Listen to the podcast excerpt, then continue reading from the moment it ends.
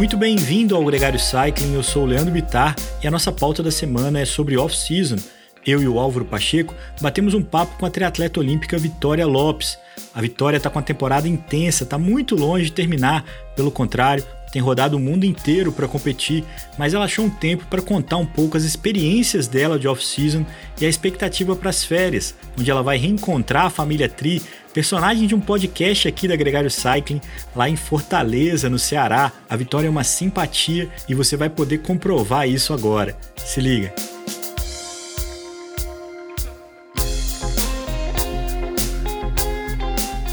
O Gregário Cycling Podcast é apresentado por Ciclorotas SP CCR, um projeto feito por ciclistas para ciclistas. Jungle e Ultra Coffee, a combinação que eleva sua performance. Plant Power, perform your best. Ciclovia do Rio Pinheiros, a ciclovia que revoluciona o jeito de pedalar em São Paulo. Saiba mais sobre nossos parceiros na descrição deste podcast.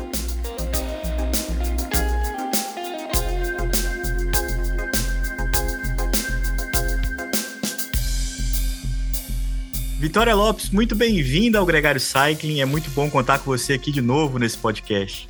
Obrigada, eu estou de volta aqui e vamos bater mais um papinho que seja muito produtivo para a gente e para outras pessoas que possam se, se inspirar em mais alguma dica, não sei, espero ajudá-las. E a última vez foi no Família Tri, onde a gente teve o privilégio de ter você, a sua mãe, a Edla e seu pai. E você estava na expectativa ainda de Tóquio, que aconteceu, e você cumpriu o objetivo lá de, de Tóquio.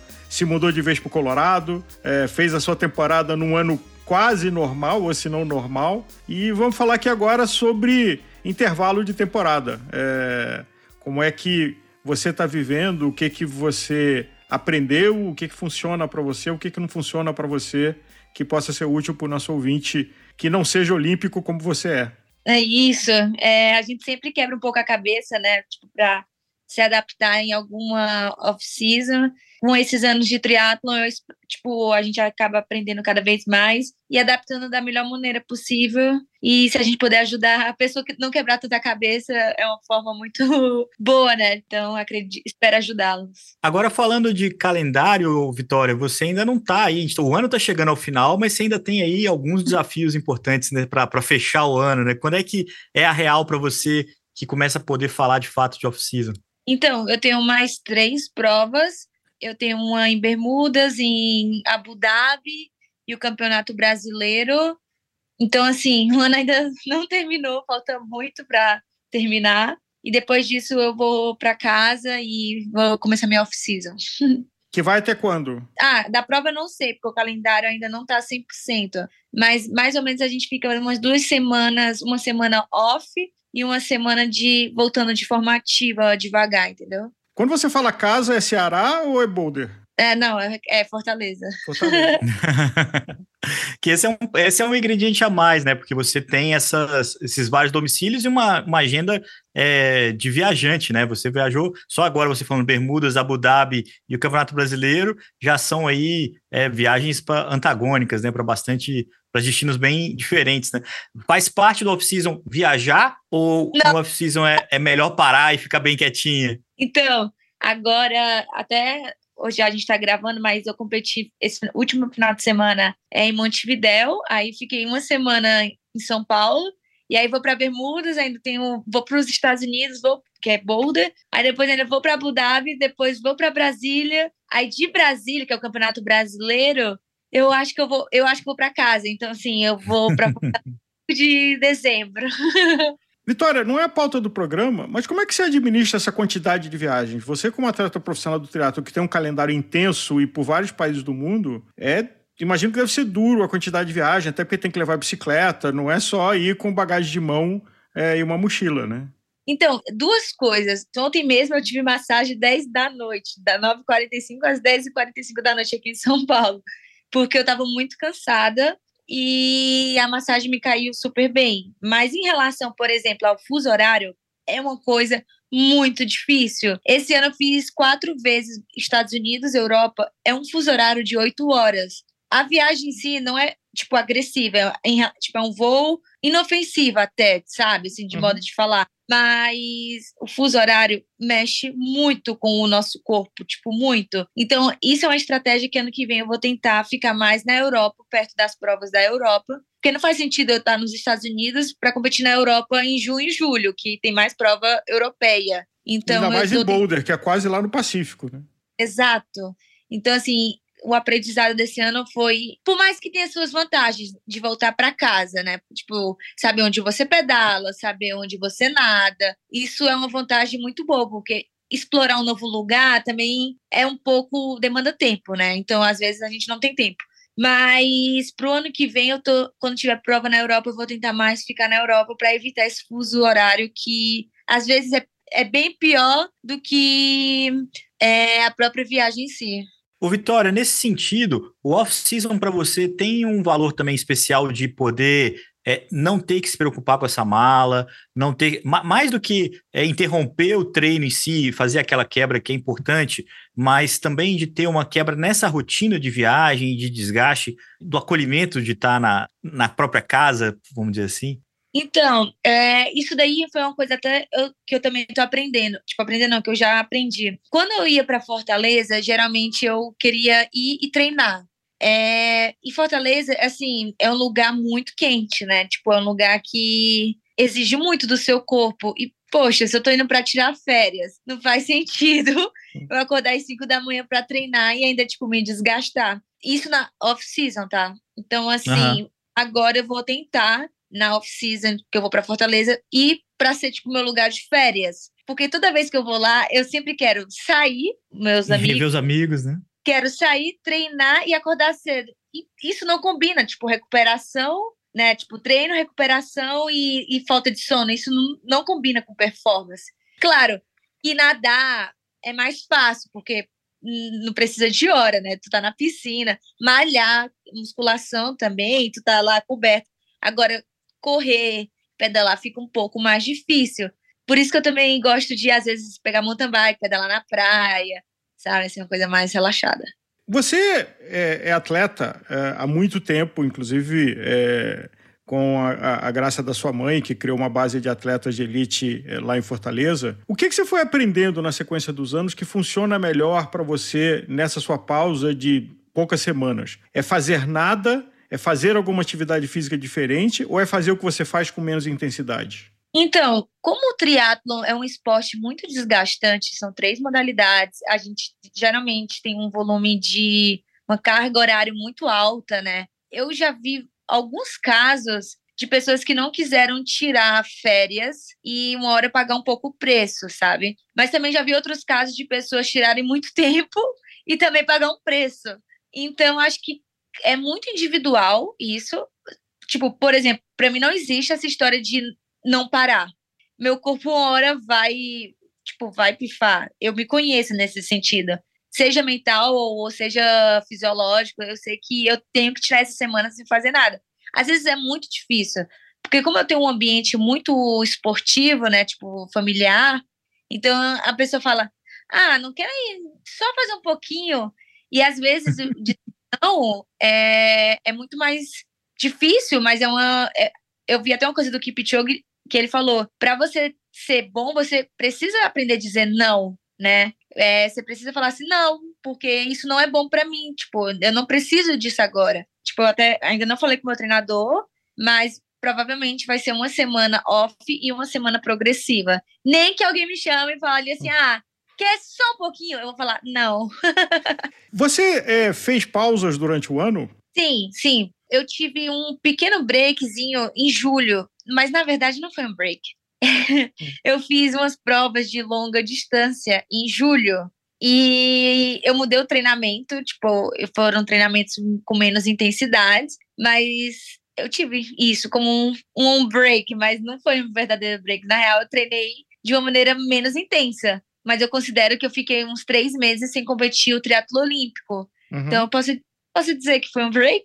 Não, três não, uns dois, vai, três é muito. Foi de julho, uhum. eu voltei a competir em setembro. Ô, Vitória, você falou sobre é, ter que parar, né? Saber parar um, alguns dias e de gente que também prolonga isso um pouco mais.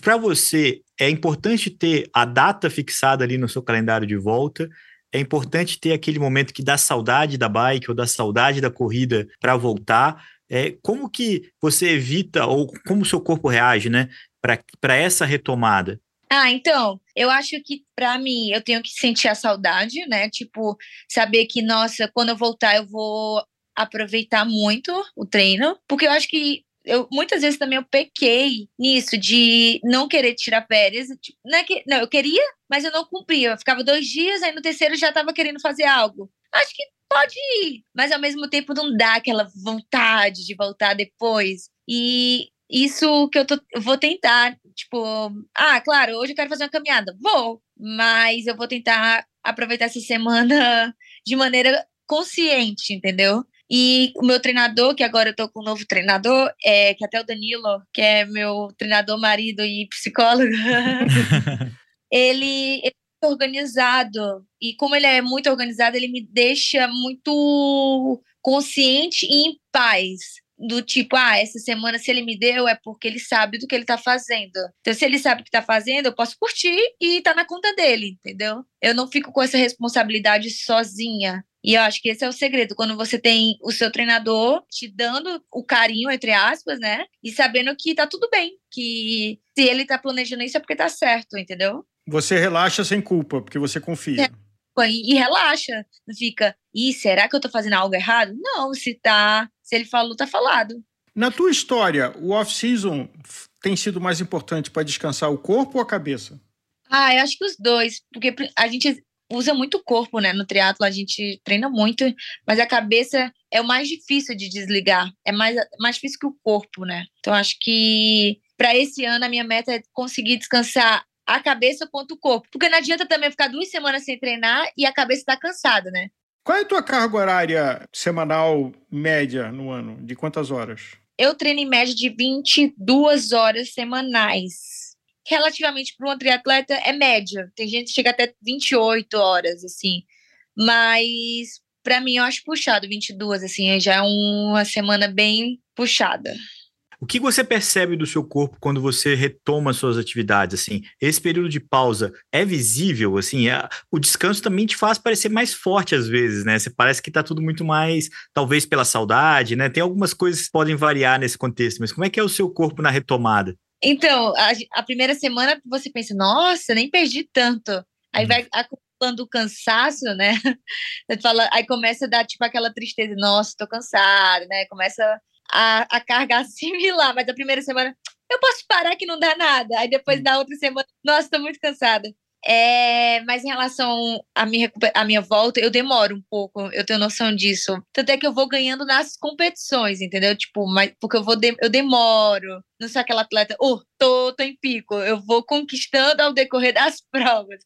Então, eu perco rápido, demora a ganhar também, assim. Esse período que você fica é, sem treinar, mas também posteriormente sem competir, algumas coisas que são que não são do esporte propriamente dito, de transição, de, de passagem, né, de, de clipar, fazer todo aquele processo. Existe uma perda de não estar tá competindo, de não estar tá praticando aquilo? Ou o treino permite que você mantenha um mínimo de agilidade nesses momentos? Então, é isso que eu acho que eu perco, sabe? Essa, essa agilidade, assim, que a, só a prova pode te dar para mim, né? Falando, mas tem atleta que já perguntei para uns amigos meus lá dos Estados Unidos e eles não não sentem a primeira prova do ano. Já eu não posso dizer o mesmo, eu sinto essa falta de agilidade. Eu até brinco aquela coisa do Sabe aquela coisa. Sim, é, sim. É, o, é o, a manha. Eu, eu, imagino, assim, eu tô supondo isso aqui, porque eu nunca fui um triatleta, mas assim, do tipo, qual que é a ordem do capacete, do, da sapatilha, do, do, do, óculos, de como é que eu coloco isso, como é que eu coloco aquilo, e, e, e eu vou, vou, pular na bicicleta, ou, sabe assim, não sei, é, é de ter que relembrar um pouco. Principalmente o triatlo olímpico, porque como a gente tem o vácuo liberado, a gente compete no, com muito contato, né? Então, assim, é contato nadando, é contato na bicicleta, é contato correndo. Então, por mais que você treine, você não tem tanto contato quanto no dia da prova, né? Então, essa coisa do contato é onde eu, eu sinto mais falta. E é, é, é bem isso. Para é, uma pessoa amadora que esteja nos ouvindo, que dica você daria para desligar sem culpa? Que não tem o privilégio que você tem de ter uma pessoa que te apoia e que você confia e que diz: pode relaxar, que eu sei o que, que a gente está fazendo. Ah, eu acredito assim que a maioria deve ter um treinador, né? E se tiver o um treinador, eu acho que tem que conversar com o seu treinador e confiar no seu treinador. Esse é o ponto número um. Mas se não tiver o treinador, eu acredito que, tipo, para desligar e estar tá sem culpa, se mantenha ativo no sentido assim, ah, é, sei lá, vou fazer uma caminhada com os meus filhos, mas eu não falo, tipo, uma caminhada, tipo, 10 quilômetros, 6, só se mantenha ativo no sentido, faça coisa, vai na praia, não deixe seu corpo muito parado, mas também saber acreditar que faz descanso também é treino, né? Tipo, faz parte do processo. Não tem nenhum, tipo, a grande maioria precisa dessa desse descanso. Quando nessas duas semanas você consegue desconectar dos números, assim, de olhar qual é teu basal quando acorda de manhã, qual é o peso na balança, qual é a sua pressão, qual é o HRV, se você usa algum tipo de pulseira ou anel, então, o problema que eu tinha muito assim antes, que eu até me controlei muito esse ano, é de ver as pessoas treinando e eu não treinando, sabe? Não é nem a, questão de número, eu, eu até que desligo fácil, principalmente de balança, sabe? Eu gosto de comer. Mas quando eu via a pessoa treinando, eu ficava, ai meu Deus, tá treinando e eu não tô treinando. Isso eu me comparava muito, mas hoje em dia eu não tô nem aí. Tipo, se a pessoa tá treinando, parabéns para ela. É, eu não sou ela, não faço parte da vida dela, nem do processo dela. E isso acho que foi mais um amadurecimento mesmo. E é a melhor coisa que eu posso. Se eu puder dar um conselho, nunca se compare. Aliás, eu acho que você faz parte de uma geração de atleta que teve a sorte e o azar de Tóquio, porque todos os atletas dessa, dessa sua geração não, não tinham referência, porque estava todo mundo trancado no seu país e o contato não existia. E eu acho que foi é. estranho para todo mundo treinar sem esse contato e voltar a ter o contato. Mas talvez você tenha aprendido a manter a sua motivação e disciplina sem o contato coisa que atletas que não passaram por isso de outras gerações não, não tiveram. É, então, mas ao mesmo tempo, como a gente não tinha contato, a gente tem hoje em dia muita rede social, né? Então a gente tem acesso de uma maneira longe. E a gente sabe que na rede social tudo também é maravilha, né? e quando a gente está competindo, não, a gente tem mais acesso à pessoa, a gente consegue saber como é que a pessoa tá, então, enfim. Mas o que eu acho mais legal disso é que as redes sociais também é uma coisa que eu amadureci muito, sabe? Porque senão entra no lance da comparação. E eu acho que a melhor comparação é na competição. Não, é, não vai ser no treino, não vai ser no off-season, não vai ser em nada. Vai ser no dia da prova que você vai poder tirar uma informação, né? Tipo, o que é que você precisa melhorar, o que é que você precisa né, treinar mais tal. Senão, hum, você fica louco, porque todo mundo treina, isso é fato. Vitória, muito obrigado pela sua participação aqui com a gente. Foi um ótimo papo, um ótimo sprint, né? Porque ainda faltam aí pelo menos três eventos importantes para você poder vivenciar e tudo isso que você falou aqui no off-season. Mas muita gente que está ouvindo a gente já está no momento de planejar e de pensar um pouco mais sobre como vai ser essa passagem aí entre os dois ciclos. É claro que um amador não tem tanta, tanta preocupação ou tão milimétrico quanto um, um, um, atleta do seu nível, mas é sempre uma, uma troca de conhecimento muito importante. Obrigado. Ah, eu que agradeço. Espero ter ajudado em alguma coisinha de nada e que as pessoas aproveitem seu off-season de forma merecida.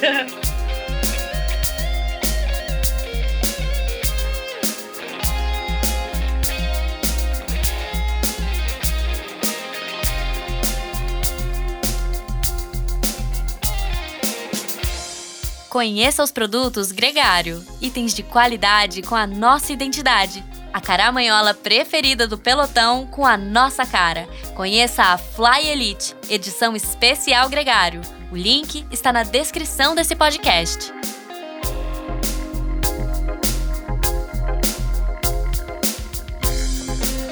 Você acabou de ouvir a Vitória Lopes como eu falei no começo do episódio, ela já teve aqui com a gente num podcast chamado Família Tri, onde ela dividiu os microfones com a mãe, a Edla Lopes, e com o pai, o Fábio Calheiros. Na época, a expectativa era enorme para a participação dela nas Olimpíadas de Tóquio e deu tudo certo, ela foi para a prova e a gente ficou muito feliz com isso.